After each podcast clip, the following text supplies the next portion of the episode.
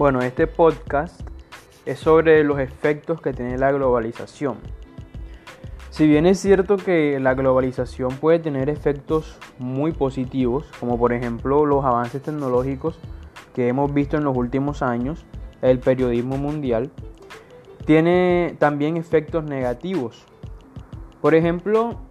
la, eh, propagación de noticias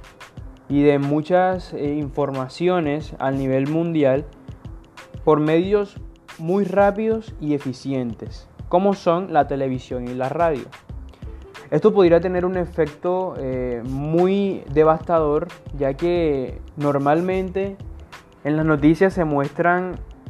imágenes y situaciones un poco grotescas y muy violentas, y esto podría tener un efecto emocional y anímico en el auditorio que tiene acceso a esta información.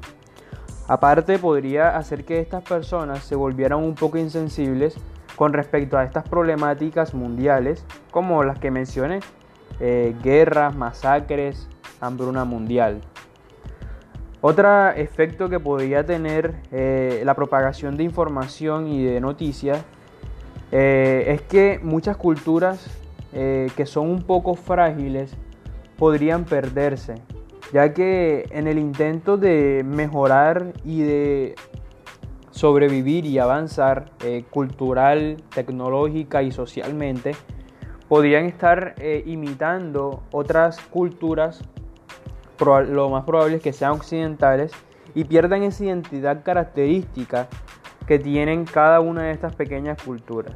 Entonces, estos es eh, algunos de los efectos negativos que podría tener la globalización